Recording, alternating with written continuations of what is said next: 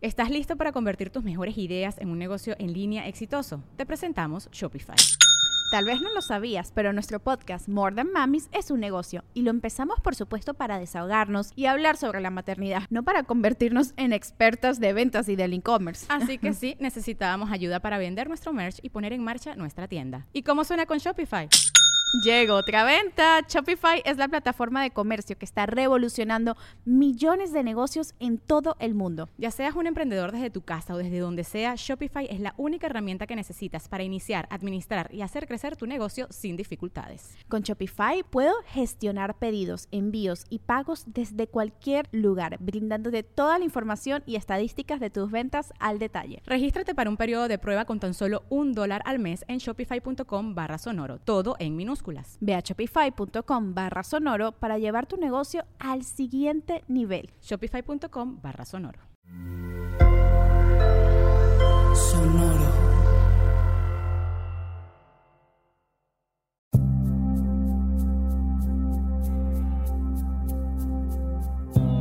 Soy Alexis de Anda. Estás escuchando El Viaje. Una producción de Sonoro un espacio que invita a despertar la conciencia.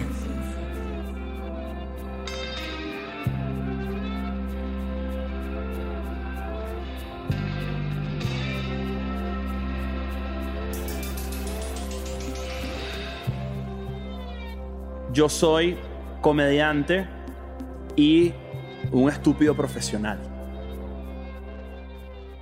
Hola Nacho. Hola Alexis.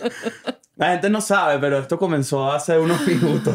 Yo pero tú lo estás empezando a ver desde ahorita. Es que Nacho y yo eh, somos amigos desde que Nacho llegó a México. Es cierto. Exiliado de su país, es verdad. Venezuela. Es cierto. Eh, nos hicimos amigos. El día casi que llegó, buscó refugio y yo, santa patrona de los desvalidos. Eres, eres una, eh, si eres un arcángel de muchas maneras. Yo creo que tú fuiste una de mis primeras amigas de verdad en México que además pertenecía a mi, a mi club de comediantes. Y fuiste muy amable conmigo. Eso es una cosa que nunca se me olvida. Mm. Y, siempre, y siempre, siempre lo recuerdo con demasiado cariño. Porque tú no tenías por qué hacerlo. Y lo hiciste. Porque me caíste bien desde el primer momento que te conocí. Fuimos a tomarnos un café la primera vez y creo que hablamos de Louis C.K. Hablamos de Louis C.K. y después como que... Y, después ya no pudimos hablar más de Louis Después como que hablemos en secreto. Hablamos de Louis C.K. en secreto. Pero, pero sí, y recuerdo que además eh, yo dije, bueno, si todo el mundo en la escena de comedia mexicana es como Alexis, pues estoy en el lugar correcto.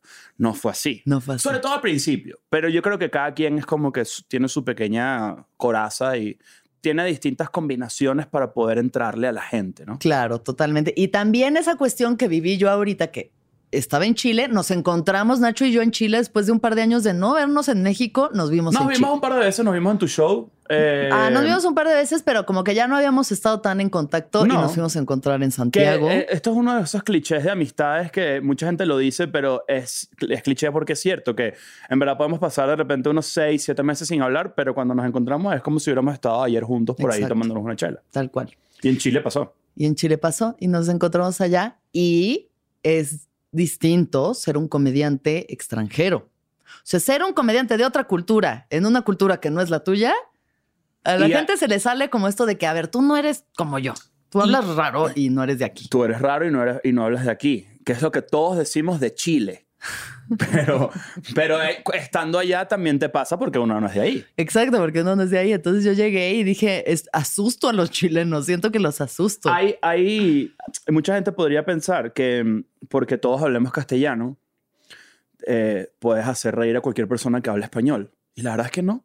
Es muy distinto, es lo que tú dices. Yo cuando llegué acá, que de hecho imagino que más adelante podemos hablar de eso, pero yo viví probablemente mi peor show de mi vida contigo. Eh, el, momento más mierda. Fue un momento... De los peores que yo he visto en la historia de la comedia. Sí, cierto. Fue verte a ti. Es verdad. Fracasar. Pero es que no fue fracasar, fue...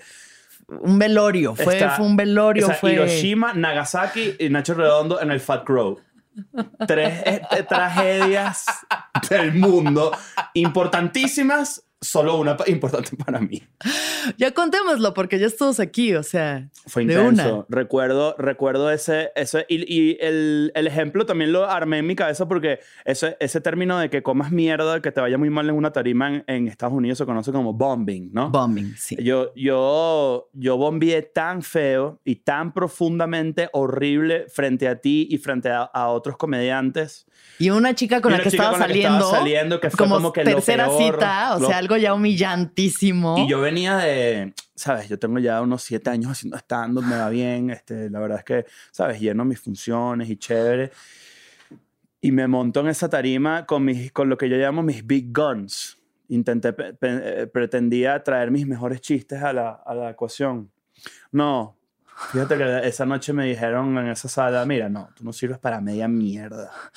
Y no solamente no sirve, sino que realmente a mí mi vida en 10 años que, que he hecho comedia me ha ido mal, a veces, claro, como en Como a todos, a todos nos ha ido claro. sí, En ¿no? algún momento me, me- he tenido funciones feas, pero en esta incluso yo recuerdo muy bien el rostro de una persona que me dijo mm, sin ningún tipo de tapujos, me dijo, bájate, ya, Bájate, bájate, bájate. bájate. Que, que, que recuerdo que el impulso que tuve fue muy agresivo en mi mente. Fue, fue, yo creo que fue un ejercicio de autocontrol muy importante porque yo tenía muchas ganas de tirarle el micrófono a esa persona. Ya, Eso sería, sería muy estúpido de mi parte. Sí. Pero, pero se- yo sentí que a mí los ojos me, me salía vapor. Es un sentimiento muy raro y muy específico.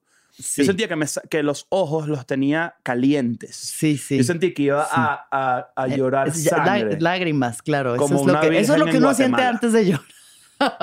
Sí, sí, sí, sí, sí, claro. Es de Como- respeto y al mismo tiempo de indignación. Como- de cómo y es de posible que miedo. esto pasó. Ojalá todo el mundo salga bien de esta. No, no, fue el caso. no. Recuerdo que salí y fui al, al camerino de ese lugar, que ese lugar lo eliminaron, ¿verdad? No, lo cerraron. No sé, Fat Crow de Polanco puede que ya no exista, pero Tengo no estoy entendido segura. que lo quitaron. Ya. Y qué bueno, porque es un cementerio de vibra, eso.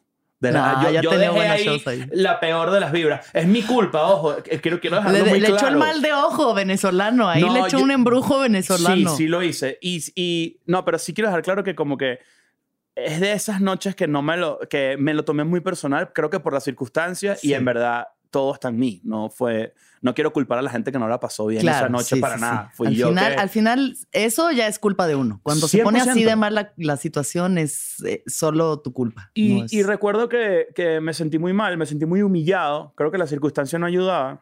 El hecho de que estuviera saliendo con alguien que estaba ahí, el hecho de que tú me habías dado esa oportunidad, me daba mucha vergüenza a ver, sentir que te fallé. Porque además estaba abriendo un show tuyo. Claro. Este, Y me, nunca me has fallado. me- no, eso- Al revés, eso me demostró lo más vulnerable que he visto a un hombre heterosexual en mi vida. Sí, fue, fue muy duro. Y recuerdo que, que después, como que con, con el pasar de los días, obviamente nos los empezamos a tomar ya con más humor de lo que yo me llevé esa noche Claro. a la cama. Pero recuerdo que, y, y valga, la, valga la, la lección, eh, me recuerdo que hay una anécdota que yo siempre traigo como de uno de mis mejores amigos, que es piloto. Ajá. A, a mí me gusta mucho esa historia y siempre que he tenido la oportunidad de hablarla en un lugar, un espacio que no sea el mío, me encanta traerla a la mesa porque creo que lo puedes aplicar a todas las cosas. Este amigo mío era piloto y es piloto. y una vez aprendiendo a volar, eh, digamos que tenía uno de sus primeros vuelos solo, eh, casi se estrella y se hace mierda. Casi. Nivel, cuando aterrizó ya venían la ambulancia y los bomberos atrás del avión con él.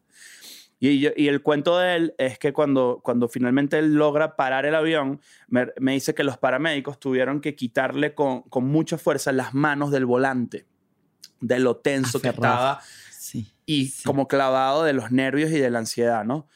Y, y él- la historia eh, es que él, cuando él baja de allí y le cuenta todo esto a su papá, que también es, eh, maneja aviones, le dice, ok, bueno, mañana a primera hora estás volando.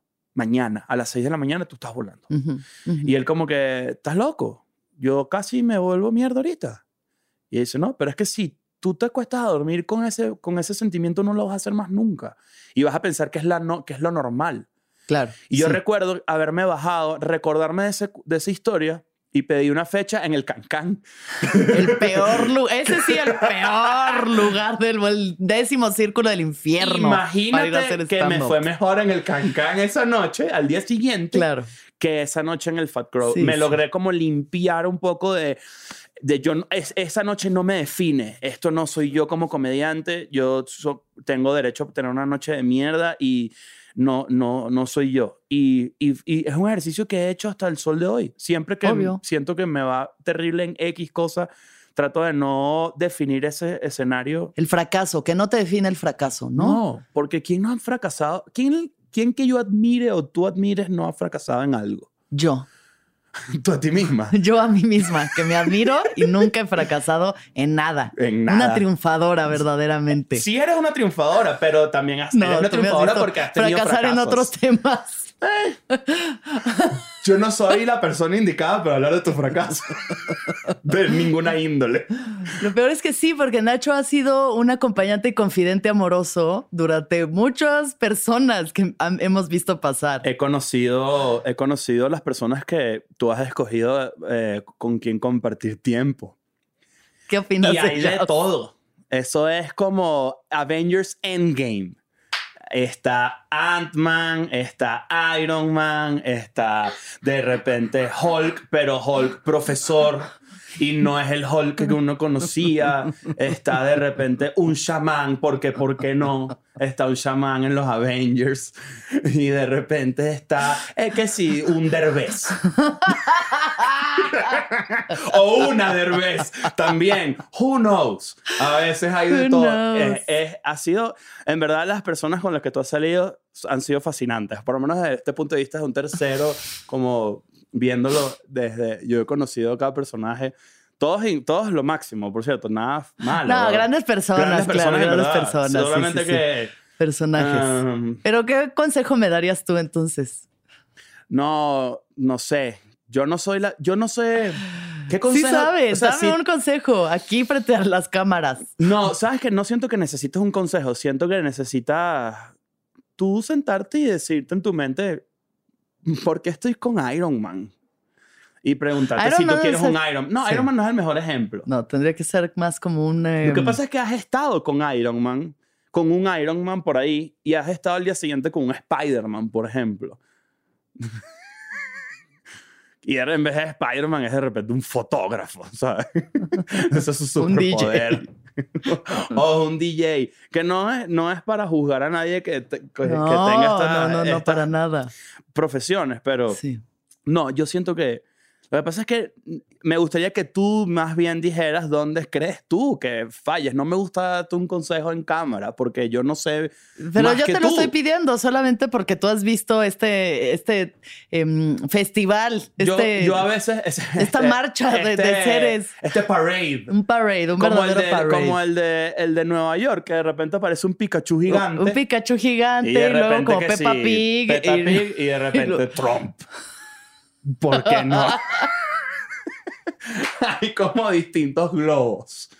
¿Qué da paz? Y te dices, oye, no. Tal vez elegir un globo y, y, y- y no, quedarme no creo, ahí. No creo, porque si eso, si eso, tú nunca te, eso sí me consta porque tú eres una persona muy amorosa, eres una persona muy entregada y eres una persona que sí, sí cuando conoce a alguien y decide darle la oportunidad de tratar de convertirla en su pareja, sí siento que, sí siento que no estás buscando que no funcione, obviamente. Claro. Entonces no creo que los tiros vayan por darle la oportunidad y como que calarte las cosas que no te gustan. Ya. Hay cosas que no te gustan que con las que tú vas a empezar a negociar en tu propia mente Sí. para poder, porque crees que vale la pena más el, el- a la larga que Claro, de repente ciertas cosas que estás dispuesta a ceder. Ujú. Pero cada quien es muy distinto. Entonces, yo lo que siento es que capaz a veces tú no te crees que tú eres muy increíble. Puede ser. Sí. Pero que los tiros van, pueden ir por ahí. Sí. Capaz, capaz van por ahí. Y no, es por, y no es que la gente que, con la que hayas salido sea menos, al revés. Pero capaz no es lo que tú esperas para ti. Y a veces te conformas. Verdades contundentes de Nacho Redondo. Y ahora este podcast se trata sobre mí. Lo que siempre soñé. Nacho, regresemos a tu vida, por favor. Ahora Por vamos favor. a hablar de ti. Adelante. Empecemos eh, con el principio. ¿Qué te gustaba hacer cuando tenías seis años? Nacho? Seis años. Seis añitos. Un pequeño niño venezolano. Yo creo que toda mi vida giraba alrededor de las tortugas ninja. Tortugas ninja. Creo que toda mi vida giraba alrededor de las tortugas ninja y creo que era una época muy... donde los niños eran como muy... bueno, yo tengo cierta edad, ¿no? Tengo 36, voy a cumplir 36 años. Mm. Entonces, yo, soy un, yo soy un niño de los 80. O los 90, en verdad. Porque nací en los Late, 80. late 80s Late y muy 80s. 90 sí. Muy 90. Sí, igualmente. Sí. que siento que como que era una época como muy muy inocente o muy ingenua. Los niños eran niños.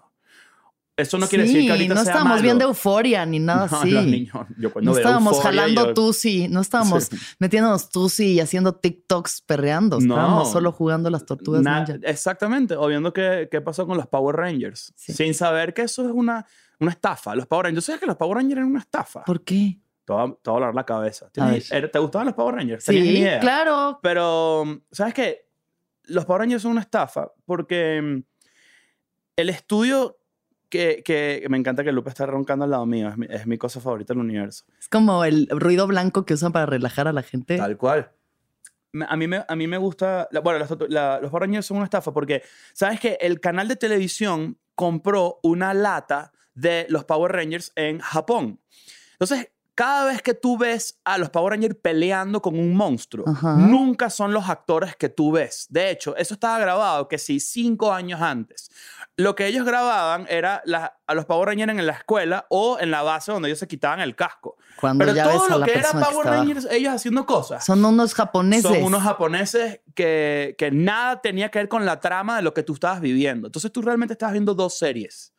O sea, todo se armó alrededor de lo que ya existía de estas latas de Japón. Exacto. Entonces inventaron una trama con estos cinco actores, Ujú, Trini, Jason, Zack, Billy y Kimberly. claro. Por si Como acaso- mi hermana Kimberly. Exactamente. Por Sí. si acaso tenías la duda de cómo se llamaba la primera generación eh, de los Power Rangers. Y, y- y Tommy, por supuesto. Que, Negro. eh, eh, no, no, no, no. Ese es Zack. Eh, eh, Tommy era el, era el verde, que era malo, y luego se convirtió en el blanco. Importante. En fin, era una estafa. ¿Por qué tenía que cambiar de color? Porque, ah, porque el blanco es como la bondad. bueno. La bondad. Y el bueno verde y el líder. El verde es como avaricia, no es como dinero y avaricia. El, el verde tenía un robot que era un lagarto. Asumo ah, yo. reptiliano. Asumo yo que por reptiliano. Mm, y, ya. y era como que bueno o malo. Sí. No se sabe. A veces lo llamaba. Y lo llamaba como con una canción de una trompeta que era una, Como una una ocarina. daga. Una daga Ah. ocarina. Ocarina del tiempo. Como. Ajá. Pero llamaba. Sí, el era medio reptil. nerd, más nerd de lo que quisiera aceptar. Sé Ah, lo que es una ocarina. Sí, claro. Es que eso fue un fenómeno. No es que ni siquiera era pop. Eso, el Zelda. Bueno, ¿y qué te gustaba hacer a los Ah, bueno. seis años? Me gustaba mucho ju- jugar mucho con las tortugas ninja. Sí, que tienes un beat en tu show Tengo actual muy bueno sobre las tortugas ninja. Justamente creo que regresó a mí porque hace poco lo revisité en mi mente, yo pequeño, teniendo Ujú. teniendo la- esa relación que tenía con las tortugas ninja. Creo que era eso. Cuando era niño era simplemente... Era muy feliz, la verdad. A pesar de las circunstancias, papás divorciados y cosas muy clichés de los 90, de un niño de, de- de- como yo, creo yo, de papás como que separados y este, como que mis papás medio como que no entendían por dónde llevarme a mí. Era, era- era- fuera curioso. Este, y como muy self-aware. Era como un niño muy autoconsciente. Estaba como muy entendido de muchas cosas. ¿Y como qué tipo de, de revelaciones de conciencia te llegaban Mm. a esa edad? Yo creo que, yo, por ejemplo, esto es muy curioso, pero yo, yo quise ser comediante desde muy chiquito. Yo veía estando con seis años en HBO, que era muy raro. A mi mamá le Claro. parecía muy curioso. Sí. Le pare- o sea, Bueno, yo- que tuvieras HBO de entrada ya es como... Lo que pasa es que en ese momento en Venezuela había el, está el fenómeno de la parabólica. Claro, yo también tenía parabólica Claro. arriba. Eh, yo creo que en algo nos afectó neurológicamente tener un satélite Sí, encima de la casa. sin duda. Porque era una, era una antena gigante, Una antena era como gigante. una cosa que tardaba cuatro horas en No dar la sé qué te hace más daño, eso- Nickelodeon. Ajá, Ajá. ajá. O eso, o que podías ver gladiadores americanos. Claro, que Pablo. era el dañar el cerebro, pero era súper entretenido. Sí, sí. Yo creo, que, yo creo que el acceso a HBO desde pequeño, a pesar de que lo tenía un poquito restringido, porque era contenido de adultos, obviamente, eh, mi mamá fue como muy libre en ese sentido, como que eh, eh, sabía, sabía que yo podía entender que eso no era contenido para mí y que, lo, y que esa información la iba a manejar con cuidado. Ujú. Siempre me, fue como muy directa, tipo, si sabes que esto es, está hablado para adultos, hay cosas que no vas a entender, si tú no entiendes algo, este, puedes hablarme, puedes comentarme a ver qué opinas.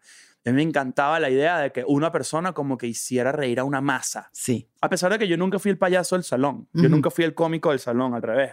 Recuerdo con bastante cariño a los que sí daban risa en el salón. Sí. Y me volvían mierda la risa. Pero uno es surfista ahorita. Yo me acuerdo que casi matas a un maestro porque le dieron eh, Sí, pero diuréticos. Ah, ah, no, eh, laxantes. Laxantes. Mucho laxante. Un, un grupete del colegio decidimos jugarle una broma de esas que tipo yacas. No yacas, porque eso no era yacas. Solo era, como previo. travesura, Era travesura. adolescente. De que queríamos que, que el profesor se hiciera popó encima y cómico y ya, pues. Pero se... de- Pero se- le dieron una sobredosis de laxantes. Sí, no, y se deshidrató.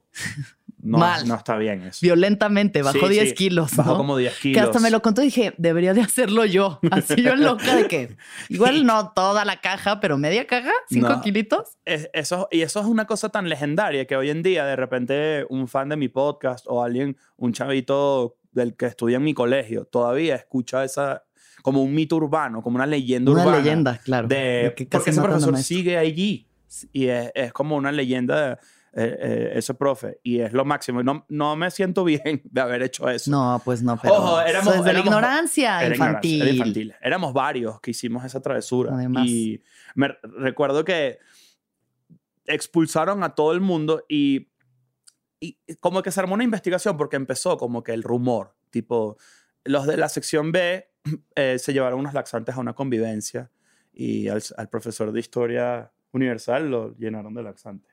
Y entonces como que empezó todo un rumor, porque obviamente era rumor de pasillo. Después se confirmó porque el profesor dijo, sí, efectivamente, yo pasé cuatro días en la poseta. Efectivamente. Eh, exacto, efecti- efectivamente. Estoy, no, no me siento bien. Y como que él, él hizo la suma, dijo, sí, obviamente pasó, vamos a buscar a los responsables y vamos a hacer que paguen. Como un villano de Batman, claro, básicamente. claro. O Batman, no sé cuál de las dos es. Entonces, me recuerdo que eh, llegó una... Es que es increíble la, como la manera en la que enfrentan las cosas los adultos a veces es súper cuestionable. Llegó una profesora, la coordinadora, con dos curas al salón y dijeron, eh, ok, sabemos que aquí pasó algo con el profesor eh, y vamos a entrevistarlos uno por uno para, eh, para buscar los culpables. Mi apellido es Redondo y nosotros teníamos salones de 40 personas. Ya. Éramos, era un colegio como eh, de volumen alto de, de- de alumnos. Y yo en la lista siempre estaba de los últimos, porque mi apellido era por, por orden Claro. alfabético. Entonces R yo siempre era por 35, 38 de la lista. Hacen toda la ronda así, tal cual como, un entre, como de policía. Y cuando me toca a mí, yo me siento con la coordinadora y los dos curas. Entonces se, me, Wow. sien- se me sientan así y yo me siento y, y me y pregunto. Entonces la coordinadora dice: Mira, Ignacio, todos los alumnos están diciendo que tú tuviste algo que ver con esto. Todos. Manipulación y chantaje. Eh, no, no, era cierto. Todos me. Todos, todos habían dicho, "Fue Nacho". Fueron tal, tal, tal, tal y redondo. ¿Sabes? Entonces, y, y, y entonces, y los curas me, me, me trataron de dar como una lección de honestidad. Y, y fue como que lo que tú nos digas va a ser la palabra final. Si tú, yo, yo creo que tú eres un- ya una persona suficientemente madura como para, si y cometiste un error, una, una cosa tonta de, de niños, pues asumas las consecuencias y seas una persona responsable de tus actos. Este, ¿Tú tuviste algo que ver con esto? No. y ellos dicen así, a ver. o sea, lo que tú digas es, al final, ¿no? Em, todos los alumnos capaz están confundidos, pero ellos dicen que, o sea, tú, tú fuiste incluso como que el arquitecto de esto, ¿no? y yo le dije, a- a- "Mm, mm, Mm, yo no fui. mm. Y ellos y que, bueno, ¿estás seguro? Porque, no, yo nada, na, nadie, nunca le haría eso a nadie. Me dijeron, bueno, adiós. Y los profesores como que, mierda, ¿este carajo qué le pasa? Y cuando salí, recuerdo que yo me reuní con todos y dije, ustedes son todos unos sapos. ¿Cómo? ¿Por qué acusan? Sí, fue todo, todos juntos. Y votaron a todo el mundo menos a mí. Increíble. Y yo dije, ven, ustedes son la primero convicción, son lo que es la yo nunca Pero yo creo, se vieron como, yo creo que se vieron hasta intimidados ante esa. Yo nunca hubiera, hubiera dejado morir a nadie. Eso. Nunca. Porque Eso si es más valioso que la verdad. Sí, sí. sí, Esa es mi verdad. No, si, si, si, si, yo, si me hubiera tocado, si mi apellido fuera Álvarez, yo no hubiera dicho nada para joder a nadie. No. Pero fueron y que no, redondo. Ahí está, los votaron del colegio. Yo me votaron al año siguiente. Por otras cosas. Pero, pero sobreviví un año más. Y dije, yo no quiero decirle a un cura la verdad. Esa es una historia real. No me, no me, o por supuesto que si mi hijo vendría hoy a decirme, le puso unos laxantes, le dijera, tú eres un estúpido. Sin duda. Pero A mí que, me parece como, Ah, no, travesuras como que niño. digo, qué, re- o sea, arriesgados, lo llevaron a cabo. ¿Cómo pudo tomar tantos laxantes sin darse cuenta? Yo te- ¿quieres que te ¿En qué cómo? estaban? Estábamos en, eso fue el, el colegio que yo, que yo, el que yo estudié, el segundo colegio en el que yo estudié, era, es de, es de curas, es católico, es ignaciano, para la gente que le gusta esa mamada. Este, mm, Ignaciano. es ignaciano, es- son gente de San Ignacio. Gente con unos valores muy bonitos, a pesar de que yo no soy una persona religiosa, hay valores con los que puedo conectar, de obviamente ser buena persona, eh, que no conecto de repente a través de la religión, pero me gusta que el mensaje unificado sea, solo no seas una mierda de persona No con la seas una gente. mierda, tal cual. está- Sí. está- nadie puede estar en desacuerdo con eso, te lo diga Jesucristo o te lo diga, no sé, eh, Tim Robbins. Claro. Entonces, me re- recuerdo que cada cierto tiempo, los fines, un fin de semana al año, como que tu, tu salón iba a una convivencia, como en, una, en un retiro espiritual, sí, sí, sí, religioso. como en un bosque. Ajá. Ajá. Y era divertido porque, bueno, estabas con tus amigos como que en un, en un- un- como un- sí, un ambiente distinto al del colegio. Sí.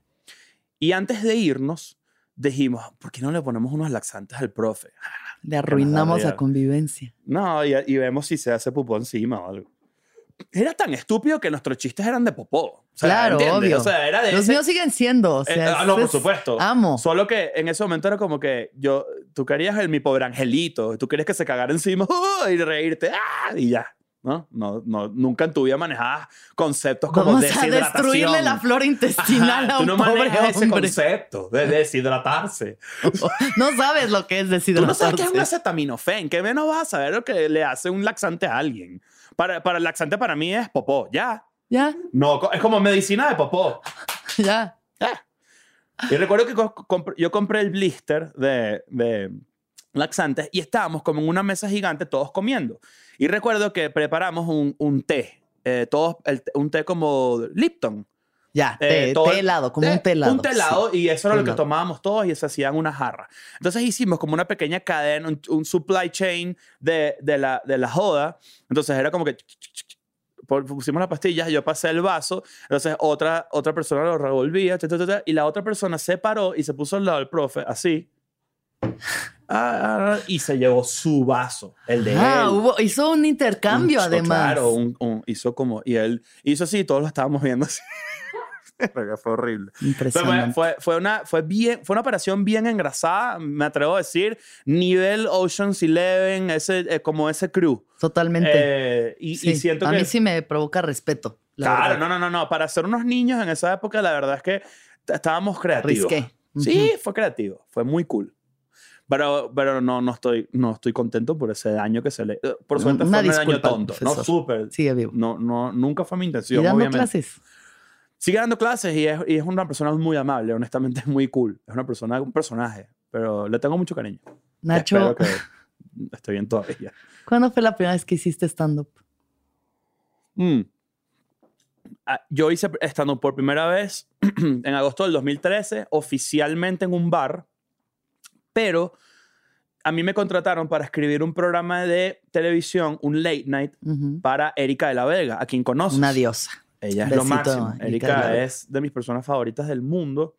Y en, eh, Erika, cuando, cuando yo crecí, Erika, lo que era Erika y Luis Chatén eran, eran como los referentes de humor venezolano que a mí me gustaba. Era Ujú. gente que tenía un programa de radio que hacían como, era como que el humor cool, joven, que, que dije, mierda, yo quiero hacer eso.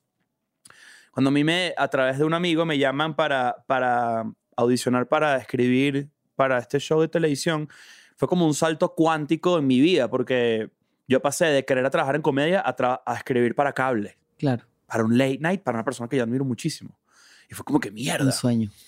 Y cuando empezamos a, empezamos a grabar, hubo un momento en el que, y esta figura yo ni siquiera la conocía, a pesar de ser un esnovista de comedia como soy, que me encanta el stand-up y se conozco que si el lugarcito y el comediante que hizo lo primero aquí, como que esa información siempre, a pesar de ser muy Sí. inútil, a mí me gusta mucho acumularla en mi cerebro.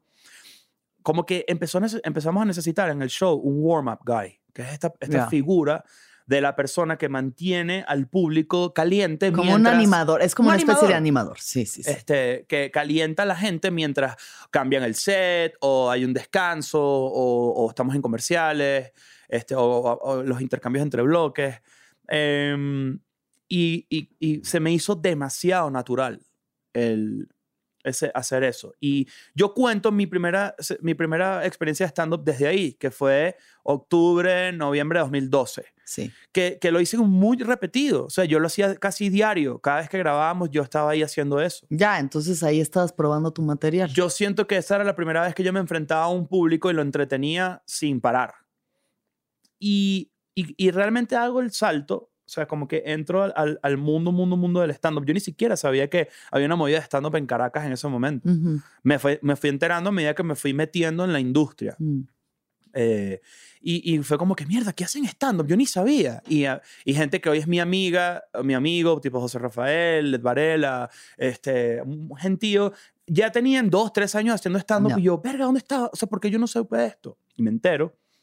Y como que un tiempo después llega a mi oficina, a la oficina donde yo trabajaba, que era la productora que se encargaba de este programa de televisión, la- cae la producción, eh, que después de hecho se la quitan y se la dan a otra, pero cae como el casting de La Sopa, este programa de E! Entertainment, Buenísimo. muy bueno, que aquí Sí. lo hacía Eduardo Videgaray, si Claro. no me equivoco. Así es. Bueno, en ese momento en Venezuela también, Venezuela tenía un, eh, era un mercado muy clave para ahí eh, eh, y, y- y el canal decidió también hacer su versión venezolana. Mm. Y recuerdo que audicionamos básicamente cualquier persona que estuviera en el medio audicionó. Mujeres, hombres, todo el mundo. Y, y recuerdo que el que el, aquel entonces mi jefe, Osvaldo Graciani, a quien le agradezco mucho ese empujón, se acercó a mí y me dijo, eh, vi tu casting y lo vimos todos en I, todo cool. Eh, quiero que sepas que de tú haber tenido un poquito más de experiencia, te lo llevas y sería tuyo. Solo que la persona con quien quedó eso, que fue Led, más adelante, Led quedó con la sopa y muy merecido, por supuesto, porque es muy bueno y, y era el candidato perfecto para hacerlo, pues este, de haber sido por nosotros, estaba entre Led y tú. Ya. Entonces, pero Led tiene mucha más experiencia y, Mm. y, y me dijo, "Si- y le recuerdo las palabras, si tú no te pones a hacer stand-up, yo te voy a entrar a coñazos. Bueno, que sea así de contundente, Sí, ¿no? fue como Te voy que a me- entrar a coñazos. te voy a entrar a coñazos si tú no. Y, y literal, o sea, él, él me dijo eso y yo inmediatamente buqueé una fecha y probé mis primeros cinco minutos en mi vida en un bar en Venezuela eh, y de ahí no paró, No más paró. nunca, No paró más nunca. más nunca. Y, y mi mamá me decía, qué bolas que de, de alguna manera u otra llegaste a ese, Pues ese era lugar. eso, te partían a coñazos. Entonces Sí, también las Es verdad. opciones. Las, versiones, las opciones eran pocas. Pero, pero vamos a estar claros, hacer stand-up nunca ha sido fácil. Yo estoy seguro que mucha gente hubiera preferido que le entraran a coñazos a hacer stand-up. Claro, bueno, a mí eh, Roberto Flores, que fue el primero que me subió al escenario, me dijo, o lo haces o yo no te vuelvo a ayudar nunca. No me dijo te parto a coñazos porque No, no está bien visto no es eso. ese tipo de persona, Roberto, No. pero... Obviamente Osvaldo nunca Pero me hubiera entrado hubo también coñazo. una cosa como de. Alguien te tiene que. O sea, para que vayas tú y lo hagas por tu voluntad, es que de verdad no tienes ni idea de lo que estás haendo. Y hubo otro motivante de ego que tuve, que fue un gran amigo y un excelente comediante también venezolano, Daniel Pistola. Daniel, Daniel y yo nos volvimos amigos en el set de Erika. Mm. porque él era parte de los panelistas de vez en cuando y Daniel es un excelente comediante, es un increíble comediante.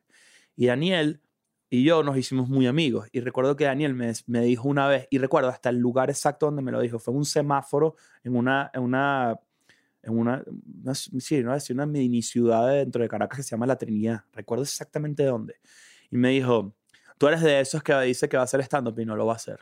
Tras. Y yo dije, verga, yo no quiero, yo no quiero esa percepción nunca de nadie. Yo no quiero decirle a alguien, yo voy a lograr algo, voy a hacer algo y que crea que yo soy de esas personas, que no está mal. Yo creo que todo el mundo puede conseguir hacer algo. No, no quiero desprestigiar a la persona que quiso hacer algo y, no- y se rindió, no lo quiso hacer, porque yo siento que eso es No, muy tonto. Pero bueno, es un buen motivador también. me, que digan, me hizo "No lo mierda. hacer". Me recuerdo que, le- que porque además yo, yo lo admiraba mucho, yo admiro mucho y, admiraba mucho a la gente que hacía stand-up. Y decía, yo me puedo colear en este club. Yo, yo Claro. sé, yo sé hacerlo, yo he visto y, y fue, y más nunca paré. Y de hecho ahorita Daniel le bajó un poquito y está recuperando otra vez como que esas ganas de hacer stand-up otra vez. A mí me encanta porque lo vi ahorita, fue a hacer un, un show en Miami, uno en Orlando y uno en Nueva York por primera vez en muchos años, porque él es odontólogo. Entonces como que se quedó con la odontología un ratito y como que abandonó la comedia. Ok. Y ahorita que lo veo otra vez, él, él vino para mi show en Madrid, él vino en Madrid, vino para mi show en Madrid y de alguna manera u otra, show gigante en Madrid, habían 600 personas, fue una cosa muy bonita. Y, y que él estuviera ahí, para mí sí fue como muy importante. Fue como que, Claro. viste, que, que sí. Sí. A pesar de que no tenemos esa relación, o sea, nunca le diría, viste que sí. Yo, yo agradezco mucho su empujón, que sé que lo hizo Claro. del más cariño del mundo, Claro. no lo hizo de un lugar feo, lo hizo de un Sí. lugar hermoso. Eh, me, me, me- siempre me da, me da orgullo presentarme ante Daniel y que me vaya bien y que lo vea y diga, coño, qué cool. I did it. Mira si pude. Mira si lo hice. Como la niñita argentina. ¿Y tú qué haces? Arreglar dientes para que esa gente venga y me enseñe sus dientes a mí. A mí. Tú diseñas sonrisas, yo las saco. ¡Ah, ¡Boom! Y todo el mundo dice que, señora, ajá, pero ¿quiere la cita o no? ah, sí. Chimuelo, sin dientes. Ajá, pero ¿quieres, ¿te quitamos la muela o vas a seguir en tu ranta aquí acostado? Ah, va. Ah, Ah. ah. Pues sí, es- ha sido, es- es- son como historias como muy, suenan de medio de guion. Ahora que lo, Ay, siempre que tengo, siempre que tengo como una, como una regresioncilla de esos momentos, digo, mierda, qué, qué interesante las cosas con las que uno se encuentra, ¿no? Ujú. Y contigo también me pasó de alguna manera u otra. ¿Sabes? Tú, Mm. cuando yo llego a este lugar. Hablemos de cuando llegas a este lugar. Ajá. Claro. Y, y ahorita hablamos de esa parte porque también ha sido muy, para mí ha sido maravilloso ver lo que ha pasado contigo, Nacho. Pero llegas a este lugar, ¿por qué razón llegas a México? Bueno, yo llego a este lugar.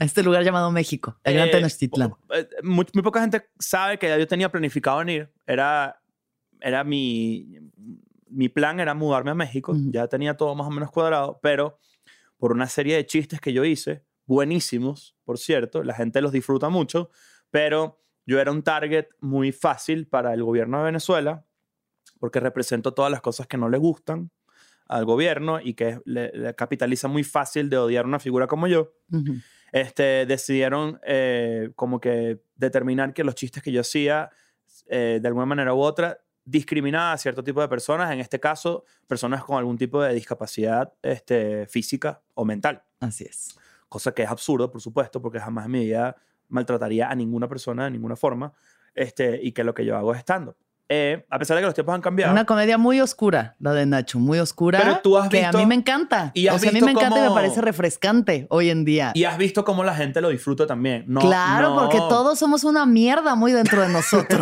muy dentro de nosotros todos somos una mierda. Es un estilo de comedia. y solo que estamos aquí en la corrección política y que no, yo soy bueno, pero llega alguien más mierda como tú y les dice, mira, mira este espejo. yo que te estoy siempre, yo enfrente". siempre digo, a mí me da risa porque yo digo la porquería, pero la gente es la que se ríe. Y claro, Y sí. entonces, ¿qué es peor? Porque Sí. yo dije algo, Sí. yo no me río de las cosas que yo digo. Sí. Pero bueno, en fin, se hizo una pequeña, un pequeño problemilla eh, de redes y tal, y el gobierno se monta en ese caballo y deciden denunciarme con una aberración legal que ellos inventaron para disidentes llamada la ley del odio, Mm. que básicamente se basa en lo que ellos consideran que incita al odio, eh, pues es penado con, con la ley, con cárcel incluso. Pero esa ley, por supuesto, está abi- abierta a una cantidad de interpretaciones. Porque yo puedo, si, o sea, tú ahorita, por ejemplo, acabas de, de decir, ah, tú te quedaste haciendo odontólogo, por ponerte un ejemplo, y esa persona puede determinar que tú lo estás odiando. Claro, Si le da la gana, a pesar de que es obvio que no. sí. Entonces, es como que yo, yo, yo siempre he sido como muy, además, yo siempre he tenido ese sentido del humor. Sí, claro. Toda la vida, no Sí. es nuevo, no es algo que Sí. yo le no, no te lo impuse. inventaste en ese Y no se lo momento, ¿verdad? impongo a la gente. La gente que va a verme, pues, Sabe paga lo un que- lo ticket que y entiende lo que va a consumir. Y la verdad es que tengo la fortuna de que la gente que va para mis shows me da a mí unas noches excepcionalmente inolvidables. O sea, de verdad que eh, es otro nivel. La gente que, que te- con la fortuna que tengo de la gente que me sigue, que Sí. viene a mis cosas. Pero, pues, este, este, a pesar de que me fue muy bien con esa rutina, eh, un grupo de personas decidió hacerlo personal y, as- y, y ponerme en un lugar donde claramente no pertenezco, que es yo una persona que discrimina a alguien de, por X razón. Claro. Eh, y tuve que, por esas demandas, lamentablemente, como el sistema judicial de Venezuela no es algo es, eh, que uno reconozca como mm, eh, óptimo, Justo. justo, tuve que irme. Y tuve que, para, para que mi vida no corriera peligro, porque la verdad es que no estoy equipado mental ni físicamente para estar en una cárcel de Venezuela. Creo que no, nadie. Pero No, pero sí creo que hay personas que menos y yo siento Yo que siento que yo soy una persona más débil ahí. Sí. 100%. Sí, que todo lo que eres acá afuera, sí, de, de- con todas estas opiniones que tienes y esta fuerza con la que te presentas No, ahí adentro estoy- se verían estoy- disminuidas a... Soy la persona más débil probablemente para entrompar algo así. Yo admiro mucho a la gente que ha pasado por eso y que tiene una vida relativamente normal después de un trauma de esa naturaleza, porque yo estoy seguro que no me recuperaría fácilmente de Sí. algo como eso. Sí. Por Este, suerte no fue eso, fue México. No fue la cárcel, fue, México. México. Eh, tengo cosas, o sea, no tengo nada. O sea, México es de las cosas más bonitas que me pasan en mi vida, en Mm. general. Creo que a pesar de, de- de las circunstancias por las que aterricé acá, y obviamente fue mu- todo como muy rápido. Llegué y ahí mismo me fui de gira por primera vez y eh, estaba muy paranoico, me sentía muy... Porque la gente cree que como que uno se lleva es una cosa como esa y es como que, yeah, ¿sabes? Soy el comediante de- del humor negro, que me parece, además el humor, humor negro me parece como el concepto más pretencioso y tonto. Me gusta. Me ¿Por gusta. qué? Porque siento que, eh, creo que el concepto humor negro es como que la gente lo utiliza para salirse con la suya con cualquier cosa. Y no necesariamente va por ahí. Siento yo. Ya, pero yo creo que sí hay una oscuridad, ¿sabes? sí hay una hay. oscuridad. El, el tema no es un... Porque humor negro, para la gente que califica humor negro oscuro, es a cosas de la... es a la vida en general. Sí, pero bueno, sí hay gente que toca unas fibras que son mucho más sensibles. Cuando uno habla Sí. sobre eso, discapacidades, suicidio, eh, Enfermedades. ¿sabes? O sea, como eh, lo, lo, lo- lo- eh, holocausto, Sí, sí, sí. Pinochet. Hay personas que de repente, hay personas que de repente considerarían... perdón, Pinocho. Pinocho. Eh, hay personas que considerarían que hablar de ciertos tópicos y ya entra en un manto más personal, porque Claro. va a depender siempre de las experiencias personales de la gente. ¿En qué sentido? Estamos en este cuarto, somos cuatro. Yo estoy seguro que a ti no te molesta que alguien haga un chiste de X tema, pero sí de otro. No te molesta. Claro, claro. Molesta pero es bueno, hay sensibilidades. Pero claro, dices, coño, no me, sensibilidades. no me, no me- Eso me es no me- incómodo. Ujú. Eh, no, no, no creo que seas esa persona que diga, ay, pues yo por ejemplo tengo una experiencia contigo, yo tuve un chiste que recuerdo, que no me gustaría ni siquiera recordarlo, que cuando te lo conté, tú dijiste, "Verga, eso está de la verga, y más nunca lo hice. O sea, siento que te escuché, Sí. sentí como, como que, y a mí me parecía fantástico el chiste, me parecía comiquísimo, pero era como violento el chiste, y Ya. no me gustaba. Y después como que cuando me explicaste, tipo, ¿sabes qué? O sea, entiendo, pero, ay, qué pendejo. Ya. Fue así- esa fue la, la vibra, fue, qué pendejo. Y recuerdo que lo hice una vez y dije, Alexis tiene razón, este chiste es una mierda. O sea, funciona y todo, pero ¿por qué dije eso? O sea, es que No, feo. ya no te sentiste tú bien me haciendo. sentí cómodo. Exacto. A pesar de que fíjate que mi humor no ha cambiado, simplemente ha evolucionado, siento Claro. que soy más adulto y hay cosas que antes cuando también uno está empezando uno quiere ser como el niño rata, ¿no? Claro. Como, eh, yo hablo de esto y, qué jódanse. provocador. Qué uh. provocador. Ahorita es como que más bien es. Y entiendo. Y, hay que, y para poder superar y madurar eso hay que pasar por eso. Obvio, también. No, claro. no siento que sea una época perdida, ni sea algo por el No, estilo. nada, nada ha sido perdido. Pero cuando llegué a México, este, sí fue como que muy... Yo, yo no estaba bien. Mental, Claro, económica, claro. eh, socialmente no estaba bien. Porque no iba a poder volver más nunca a mi país, porque no sabía cuándo iba a ver a mi mamá otra vez. Ujú. Eh, yo, yo, yo tuve que básicamente, porque por más que sea tu casa, es tu casa. Entonces tú, puedes, tú te puedes dar Sí. el lujo de fracasar Sí, y, y si, te, si tienes, si tienes, eh, si, si sientes la necesidad de llegar a casa, pues regresas a tu casa y como que es como tu pequeña bomba de gasolina claro. y vienes y recargas. A mí me quitaron eso Sí. y dije, mierda. O sea, había muchas noches donde yo tenía, coño, yo siempre he sido un tipo muy ansioso y muy depresivo, es algo con lo que he lidiado toda mi vida. Y fue como que, hey, te toca enfrentar esto tú. No tienes opción. O sea, te lo quitaron Sí. y no está. O sea, no, no, tu vida no, no tiene eso ahorita. No existe esa Entonces solidez. tienes dos opciones. o lamentamos esto, que es lamentable, y le dedicamos bastante tiempo, y después un día te despiertas a los 50 años y sigues pensando en eso, o tienes que resolver tu problema y buscar las áreas verdes, o sea, los caminos verdes, ver qué más tiene la vida para ti. ¿Estás listo para convertir tus mejores ideas en un negocio en línea exitoso? Te presentamos Shopify. Tal vez no lo sabías, pero nuestro podcast More Than Mamis es un negocio y lo empezamos por supuesto para desahogarnos y hablar sobre la maternidad, no para convertirnos en expertas de ventas y del e-commerce. Así que sí, necesitábamos ayuda para vender nuestro merch y poner en marcha nuestra tienda. ¿Y cómo suena con Shopify?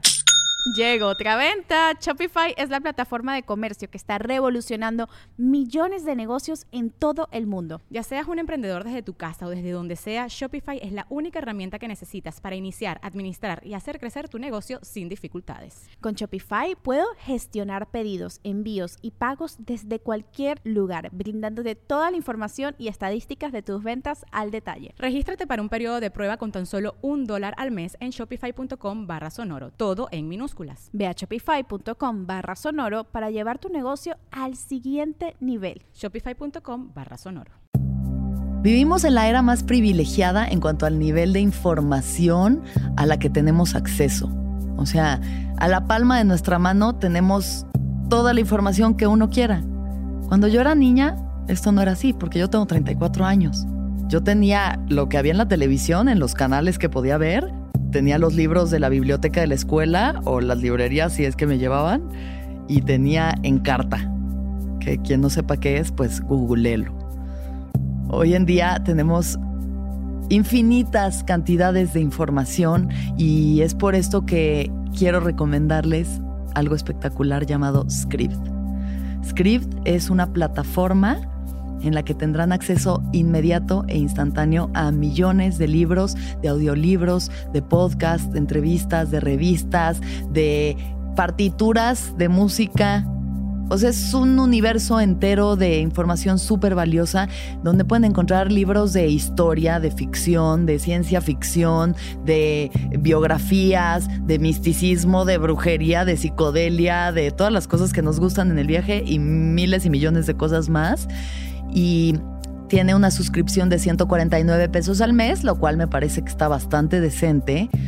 Pero como los queremos mucho nosotros aquí en el viaje, a ustedes que nos escuchan, les vamos a hacer una promoción con Script de 19 pesos al mes, sus primeros dos meses de suscripción. 19 pesos al mes, por Dios. Qué regalo divino del universo es ese. Solamente tienen que entrar a prueba.script.com diagonal el viaje y van a recibir sus primeros dos meses por 19 pesos al mes. O sea, unas papas y un refresco cuestan más que eso. Y esto es mucho más nutritivo para el alma y la mente.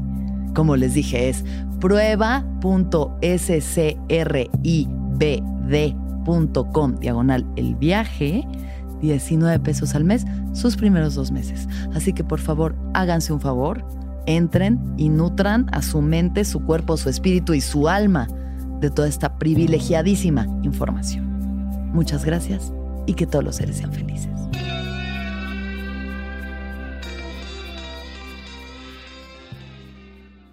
Que algo que siempre has hecho y yo te celebro y festejo mucho porque me parece maravilloso que lo hagas y que todos los hombres ojalá lo hicieran. Todo el mundo, pero hombres heterosexuales siento que no lo hacen tanto. Ir Ok. a terapia.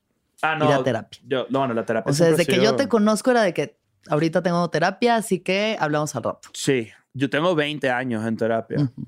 Yo, yo estuve, yo estuve, em, yo entré a terapia también porque, por- com- como decía ahorita, sin ningún tipo de, de- de victimización ni tabú al respecto. Yo siempre fui una persona, cuando dices, ahorita fíjate el lado oscurito de, de tener seis años. Eh, yo recuerdo las cosas bonitas ahorita. Pero, por ejemplo, hay cosas que yo no recuerdo porque estaba en un lugar muy oscuro.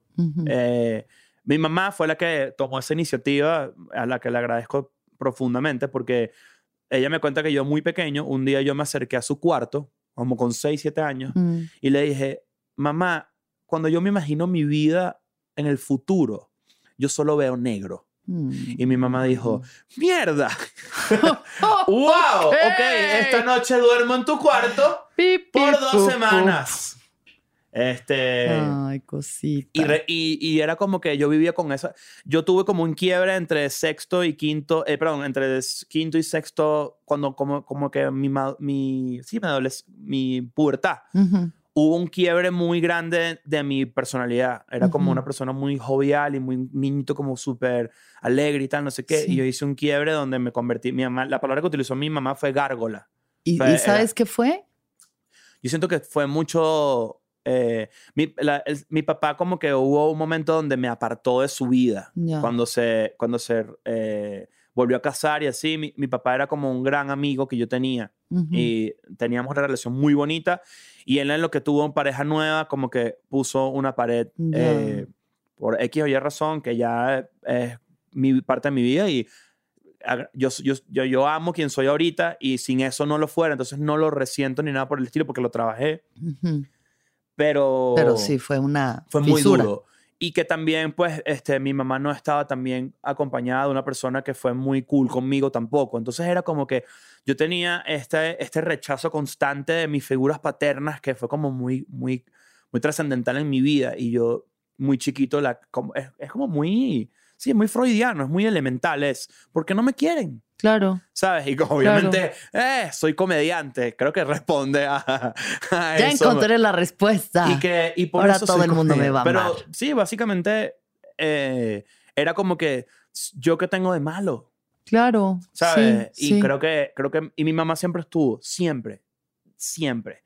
Pero era mi mamá y obviamente Freud Sí, no es un pendejo y son los dos los que tienen que estar. De alguna en, cual- en cualquiera de sus formas. Eh, a quien yo, por ejemplo, mi figura paterna terminó siendo mi psiquiatra, que es mi papá realmente Mm. que me, que, a quien conozco porque mi mamá se preocupa mucho por mí. Mi mamá ni siquiera me mete en terapia, me mete en psicoanálisis de una, eh, con, con medicinas y con todo eso de por medio, porque mi mamá se asustó mucho y no le comió mierda a la sociedad, ni a sus hermanas, ni a nadie. Y fue, el niño a terapia, se acabó.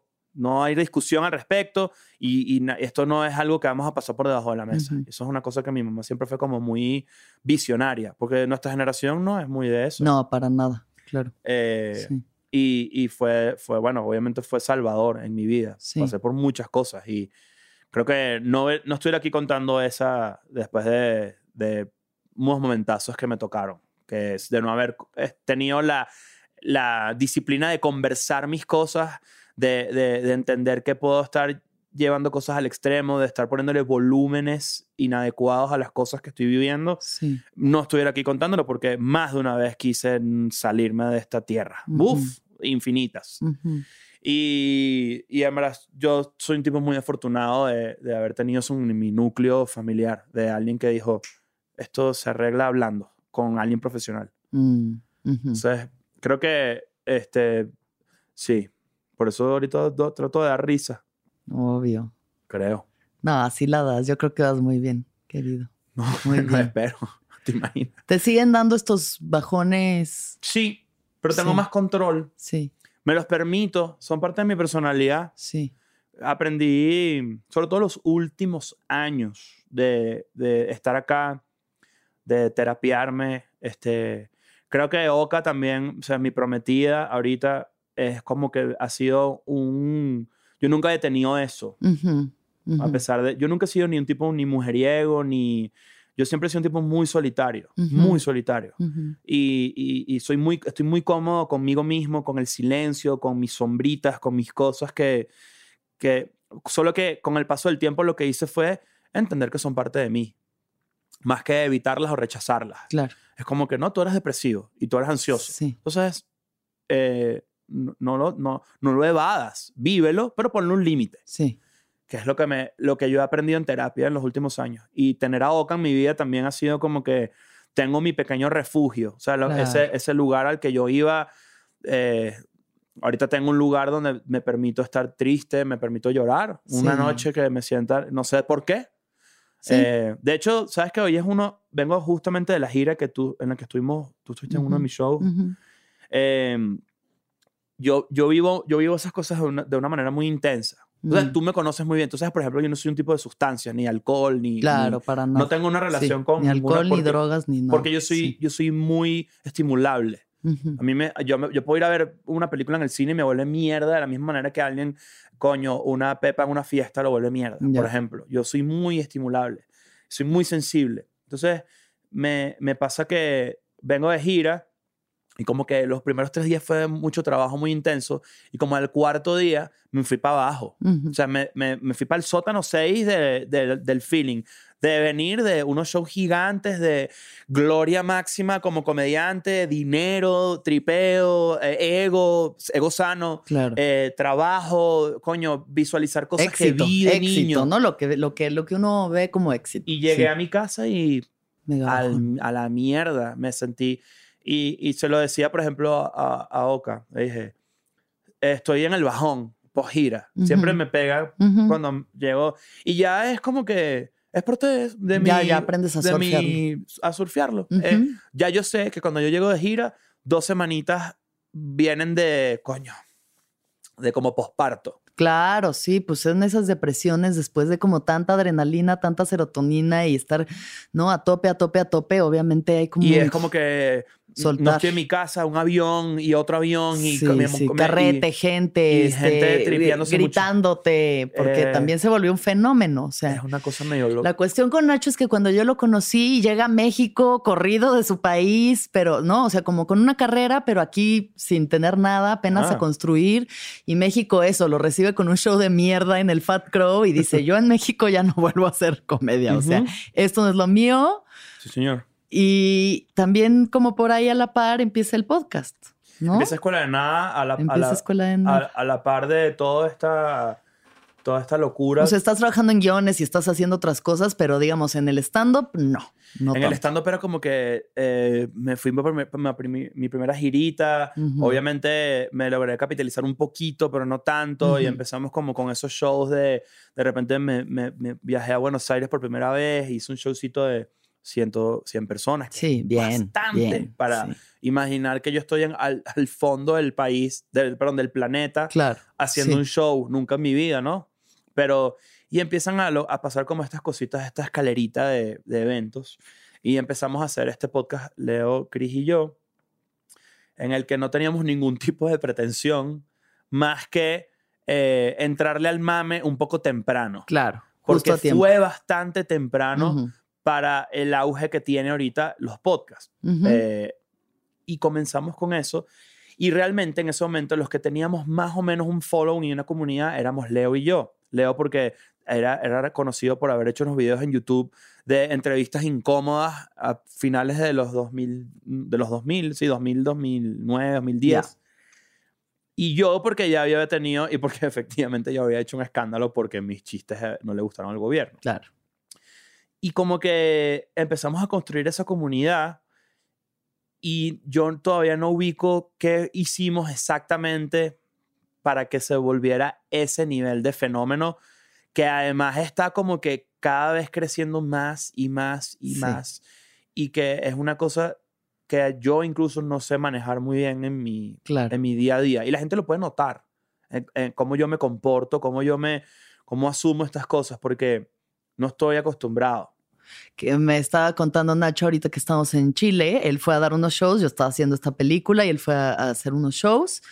Y de, de entrada eso, o sea, porque cuando Nacho y yo nos conocimos hablábamos de esto de, o sea, él me decía, es que yo quiero llenar los lugares y quiero irme de gira por Estados Unidos y quiero ser de esos, quiero ser como Louis antes de... Sí, o sea, quiero ser como Louis, pero no Pero ese sector de su ajá, esa- personalidad. la parte exitosa, sí, como quiero eso, quiero eso, eso quiero y, y yo como a huevo, güey, sí, pero pues en ese momento estamos en el Fat Crow fracasando.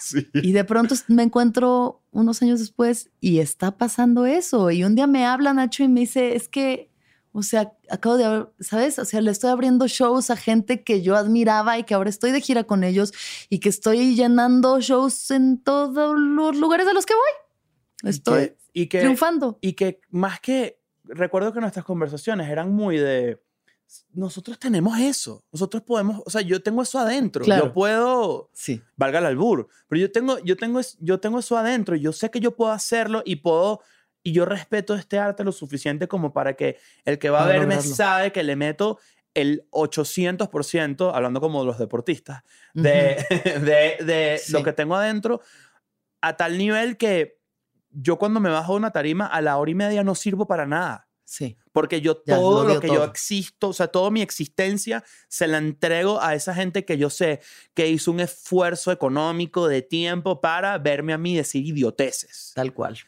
Tal Y, cual. y, y- y es cool. A mí me encanta que tú lo hayas vivido porque tuviste mi más bajo sí. y tuviste uno de mis más altos. Sí. Yo fui a abrirle un show en un años. teatro de los más grandes de Santiago, de mil personas, lleno, espectacular, la gente vuelta loca.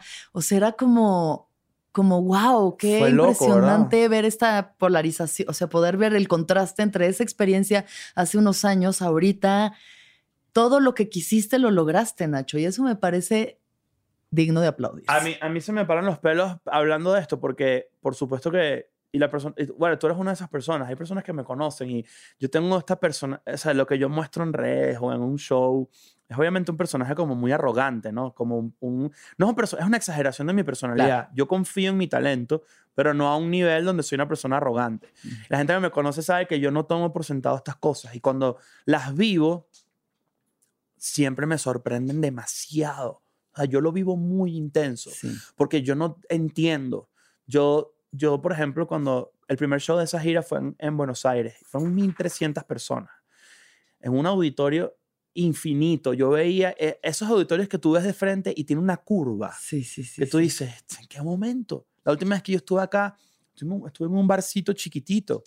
Por, y, y, y eso fue- y además en la noche del Belgrano en, en Buenos Aires recibí un standing ovation. Sí, sí. Orgánico. No, de piel, piel de gallina, o sea, heavy. Y yo, y recuerdo que me, me, me bajé. Además estaban Leo y Chris, porque al día siguiente tenía mucho de escuela, nada allá.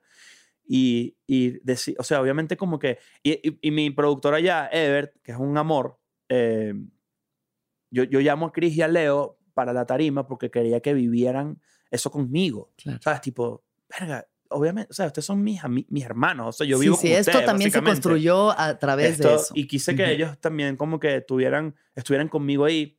Recuerdo que ellos se bajan y me bajo yo y era como un camerino súper oscuro y antes bajar una escalera yo como que logré, eh, me, me, me dan ganas de llorar y todo, pero estuve como que en una pared y veo la pared así y me, me, me puse a llorar un poquito y dije, mierda. Qué loco, huevón, qué loco. Y después bajé que sí, ¿qué pasó? Estúpidos, ¿sabes? Y bajé como que, ¿sabes? No me, nunca me, nunca me lo, nunca lo tomo por sentado. Y como que. Es, es muy intenso, o sea, y la gente que es muy cariñosa, es muy cool Sí. y yo no, yo no termino de entenderlo. Claro. Ah, bueno, el tema que quería llegar al principio es que me dijiste que había llegado una chica corriendo de Starbucks y que no Ah, sabías qué coño. estaba pasando y casi la golpeas. si le pego una- a, una, a, una, a una chava en, en, en, en Chile, porque voy caminando en Santiago y de repente yo caminando así con mi, con mi productor, hablando pendejadas por Vitacura, y de Sí. repente viene una persona corriendo atrás de mí y mi, mi productor me dice, cuidado, Nacho. Y yo me volteé y dije, nada, aquí fue, vamos a caernos a coñazo. Y era una chava como que, Nacho, perdón. Es que te vi que... entre-". Y yo, "Ah, casi te parto la cara. Casi te parto la cara. Me dijo, perdón, no sé qué. Dije, no, y me asusté horrible. Sí. Hay- hay- han habido uh, uh, cosas como muy de esa índole, porque la, eh, y no lo entiendo. Agradezco tanto porque es como que tú me, o sea, tú me conoces, tú sabes que yo no, yo no sabría, yo no me sé comportar ante, y esto suena tan mamón, pero entiendan que viene del lugar más inocente del mundo, pero eh, me he encontrado con gente, y yo lo entiendo, yo sé de dónde viene, entiendo que son personas que están pasando por momentos similares a los que yo pasé cuando tuve que emigrar, Claro. y que por, por una razón mágica del universo coincidimos y esa persona escucha mi voz y la de Chris y la de Leo diario. claro. Cuando Sí. están de repente en un momento oscuro o cuando de repente están seis horas en una bicicleta repartiendo eh, comida a la gente y, y es, es, lo, cos- es la cosa más noble y más bestial del mundo porque es todo el mundo en su proceso de adaptación. Pero por alguna razón del mundo, todos los que nos estamos adaptando a los distintos países que emigramos de Venezuela están con unos audífonos escuchando Escuela de Nada. Claro. Les da un sentido otra vez de Y pertenencia. es como que siempre me dicen, yo te tengo que agradecer porque yo, o sea, yo, me, yo me siento sola y cuando, y claro, y es raro, yo, e- e- es raro, tipo, me escuchas todo el día y de repente te veo en la calle y yo siento que te conozco. Claro, ¿Sabes? sí. Y es una cosa muy loca. Y me he encontrado con gente que de repente quiebra conmigo y se pone a llorar y me pongo yo a llorar con ella. Porque es, o no, pero digo, tranquila, o sea, estamos, Sí, estamos aquí, sí. somos, sí somos, somos sí panas, somos. ¿sabes? Y, y no sé a veces cómo reaccionar, es muy intenso, es muy raro. No, no me, ojalá nadie entienda esto como un ego trip, porque es lo contrario. Espero que estés transmitiendo exactamente lo que, la- la- el orgullo que me da vivir eso y que, que cool ser útil para Ujú, alguien ujú, a- que no ujú. conozco. Ujú. Alguien que encuentra sentirse bien de repente una hora y media de Chris Leo y yo hablando de Residente. Claro. ¿Sabes? Claro. Que es como que muy, re- muy surreal. Sí. Pero qué bueno serle. No hay nada que me ha- haga sentir más lindo y más cool que serle útil a un extraño. Y darle hogar. Al final es darles un pedacito de su hogar. O sea, eso que tú perdiste estando cuando llegaste a México y es como no tienes esa estabilidad, no está ese hogar, existe. Y ahora para toda esa gente que está fuera de Y esta país. comunidad que tenemos cada vez que estamos en un show, estamos en un show de escuela nada, estamos, se siente como un pedacito de mi casa. A mí me encantaría Ujú. hacer un show en Caracas, por ejemplo, para esa gente que todavía no se ha ido. Claro. No puedo. Y entonces, bueno, entonces hago mini Caracas en todo el mundo o mini Venezuela. Sí, es muy espectacular. Es eso. muy lindo. Es hermoso. Es muy bonito. Me hiciste llorar, vale. aquí, Mm. Me quebré. Eso está en cámara, ¿verdad? Sí, Qué vergüenza. sí, tenemos la lágrima, la tenemos. Yes. Eso es lo único que yo quiero en el viaje, ver a la gente. ¿Cuántas llorar. está llorado aquí? Varias. ¿Sí? Yo diría como más de 20 personas. ¿Más de llorado. 20? Sí, fácilmente. Sí, ¿verdad? Pero hay gente que ya sí. Sí, sí, sí. O sea, eh, Patti Vaselis, un mar de llanto. Este, Carlita Camacho, le dije, ¿cómo estás? Bien. de una. De una. El cojo, varios. ¿El Cojo lloró? Sí, claro. Hemos tenido muchas lágrimas en, en el podcast. Muy chidas. Soy Bienvenido qué al, cool al de club de las lágrimas. Un clubcito bueno, me parece. Claro, el club vulnerable. Sí, Nos la encanta. vulnerabilidad, lo máximo. Sí. Pero con control. Bueno, corazón, ¿y cómo te sientes ahorita y qué sigue para ti? Yo estoy, ahorita me siento muy bien. Me voy a casar. Sí, felicidades por eso. Estoy muy feliz. Creo que nunca, eso es una de esas cosas que nunca en mi vida me imaginé y llegó de la manera más suave y natural del universo. Es como que no puedo estar más feliz de, en esa área, Ujú. que definitivamente es un pilar fundamental a mi sanidad mental actual. Sí. eh, y en mi en poder enfocar sí, que yo esté atendido tan bonito de- en ese aspecto de mi vida me permite a mí atender mi lado profesional atender mi lado eh, personal eh, de una mejor manera porque llego para mi casa y tengo amorcito tan sencillo y tan tonto y tan cursi como eso Sí.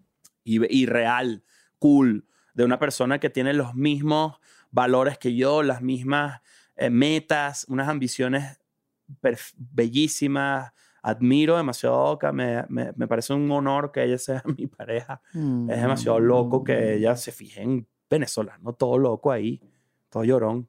Así es. Pero es, es, es un, es un privilegio que ella esté en mi vida. Eh, A Mm. nivel profesional, estoy demasiado contento, construyendo todavía más. Este, no es que quiera siempre más, es que quiero lo que yo hago y que naturalmente se convierta en más. Naturalmente son teatros más grandes, naturalmente la gente la pasa mejor y naturalmente yo me vuelvo mejor porque me exijo a no defraudar a nadie que decida gastar un poquito de su vida en mí. Claro. Entonces, me parece importantísimo respetar eso y, y siempre tratar de dar lo mejor que pueda para que se sientan que vale la pena verme y, disfrutarme. Eh, nos vamos a Europa ahorita, a una gira grande. eh, y vamos a... eh, lo que quiero es seguir haciendo esto. Sí, No quiero que cambie. sí.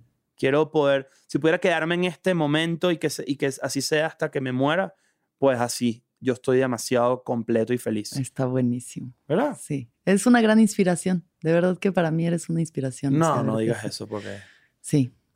Sí inspiración es José José. Mm. Así que diga role model. Role model, Creo que, que- he seguido más la línea de José José que la tuya. Creo que sí me he ido un poco más por esa tendencia, No, pero no. no. me alegra tanto de verdad, Nacho, te lo mereces porque sí. Tú eres sí muy importante todo. en eso. Yo siento que este, cuando yo llegué para acá, obviamente yo era muy huérfano de, de interacción, de relaciones, de... yo siendo una persona tan sensible y tan cercana y tan, coño, a mí, yo siempre creo que te, eh, y, y- y puedes, de repente puedes dar fe de eso, de mi personalidad. Yo siempre he querido que tú estés muy bien. Sí.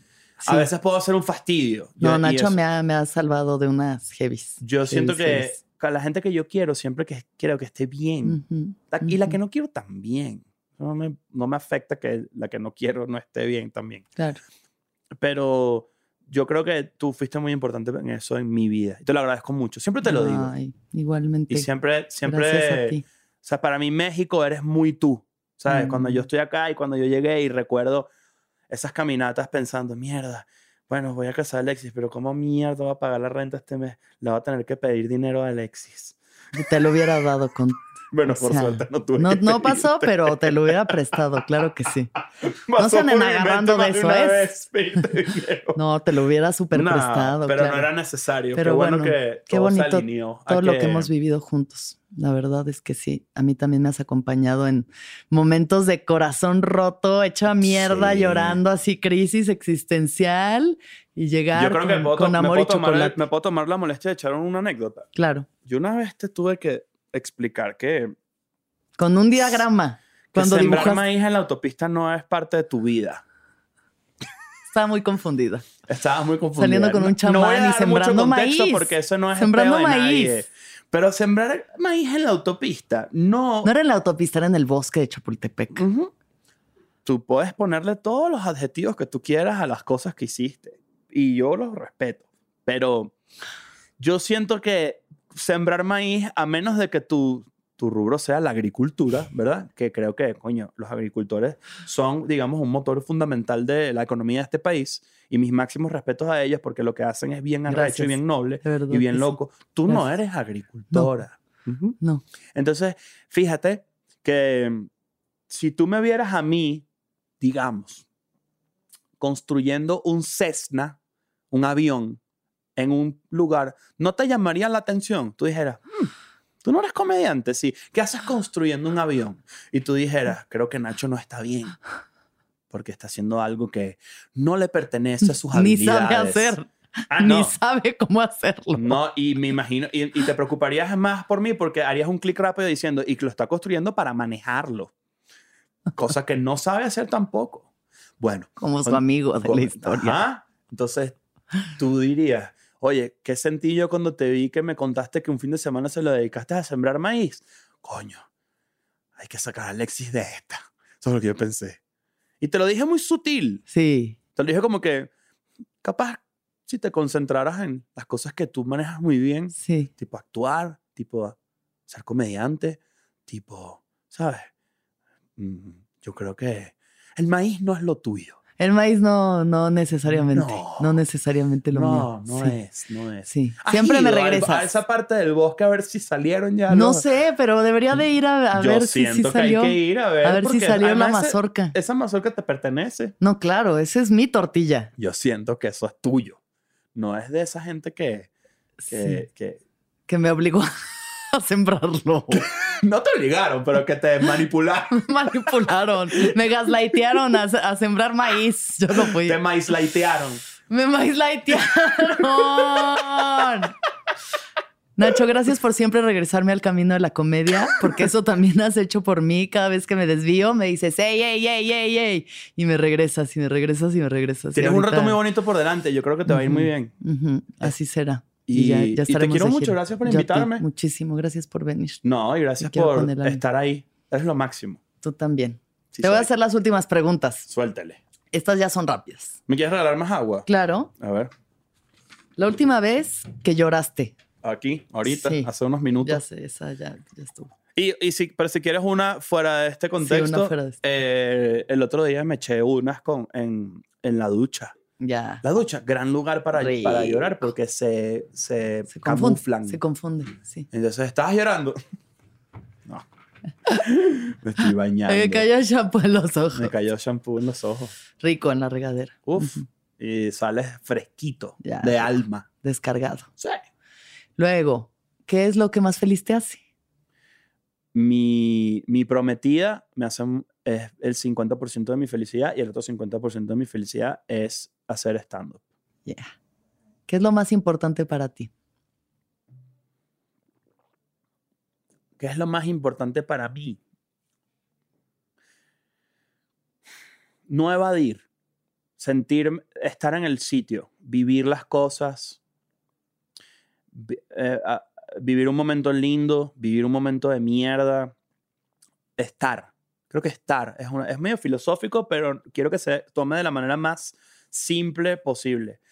Eh, Vivir las cosas es lo más importante para mí. Tratar de no irme por un camino para no enfrentar algo que no me guste en todos los ámbitos. Creo que eso es lo más importante para mí. mm. ¿Y qué piensas de la muerte?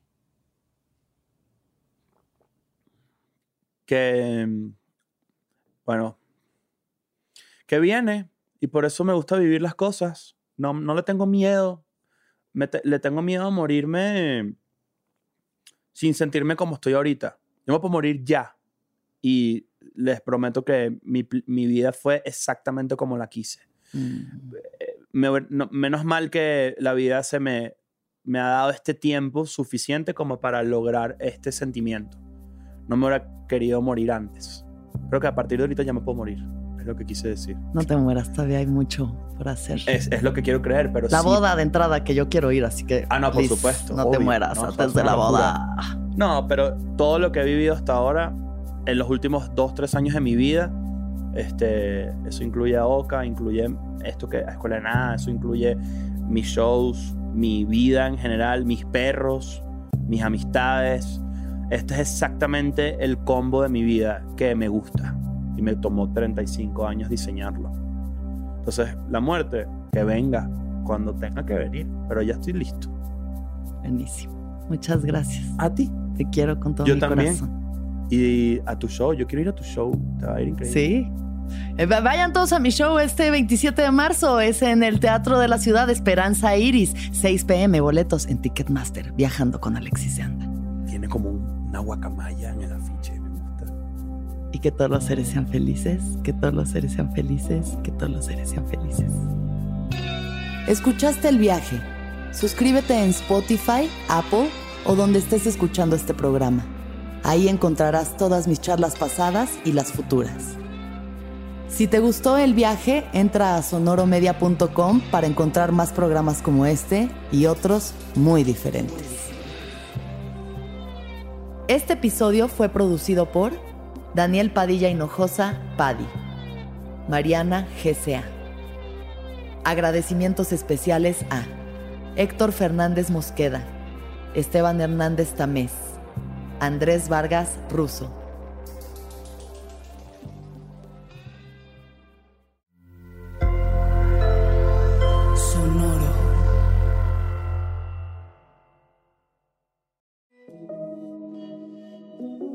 Hola, soy Roxana Castaños, una apasionada de la meditación y de todos los temas que nos llevan a una transformación espiritual, y te invito a escuchar Intención del Día, un podcast de Sonoro para dirigir tu energía hacia un propósito de bienestar. Encuentra un nuevo episodio todos los días en cualquier plataforma en donde escuches podcast. Intención del Día es una producción de Sonoro. ¿Estás listo para convertir tus mejores ideas en un negocio en línea exitoso? Te presentamos Shopify. Tal vez no lo sabías, pero nuestro podcast More Than Mamis es un negocio y lo empezamos por supuesto para desahogarnos y hablar sobre la maternidad, no para convertirnos en expertas de ventas y del e-commerce. Así que sí, necesitábamos ayuda para vender nuestro merch y poner en marcha nuestra tienda. ¿Y cómo suena con Shopify? Llegó otra venta. Shopify es la plataforma de comercio que está revolucionando millones de negocios en todo el mundo. Ya seas un emprendedor desde tu casa o desde donde sea, Shopify es la única herramienta que necesitas para iniciar, administrar y hacer crecer tu negocio sin dificultades. Con Shopify puedo gestionar pedidos, envíos y pagos desde cualquier lugar, brindándote toda la información y estadísticas de tus ventas al detalle. Regístrate para un periodo de prueba con tan solo un dólar al mes en shopify.com barra sonoro, todo en minúsculas. Ve a shopify.com barra sonoro para llevar tu negocio al siguiente nivel. Shopify.com barra sonoro.